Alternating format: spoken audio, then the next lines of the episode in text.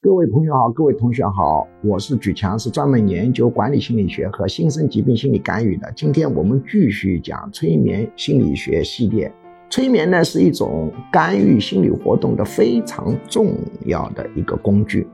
它在局门学术体系当中和局门的新生楼术，也叫局门心理太极以及认知调整并列为三个最重要的工具。当然，行为主义疗法、宣泄疗法或者其他人本主义疗法的啊这个方法都会用，但是催眠啊比重非常大。今天呢，我们来介绍一下局门学术体系里头催眠的四个经典想象。局门学术里头催眠导入它有四个经典想象，这四个经典想象，第一个呢叫草地联想，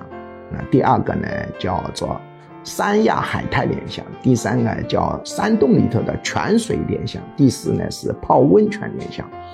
它是通过一种图案的一个想象，让你进入一种放松状态，并且利用这些图案的一个特殊性，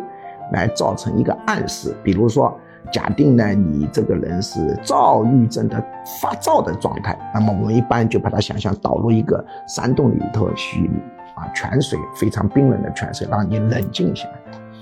如果你这个人呢是非常虚弱，想自杀，我们一般就把你移到三亚的海滩上，非常有热量感、有能量感。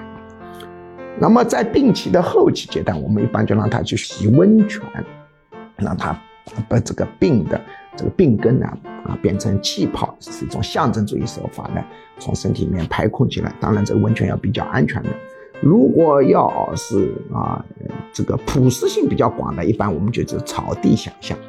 当然，这个东西它不但是说念个词，要配合这个音调啊，它的一个声音啊，这个是没办法通过这个理论学习学会的，它是一个功夫，要现场模拟教的，要训练的啊。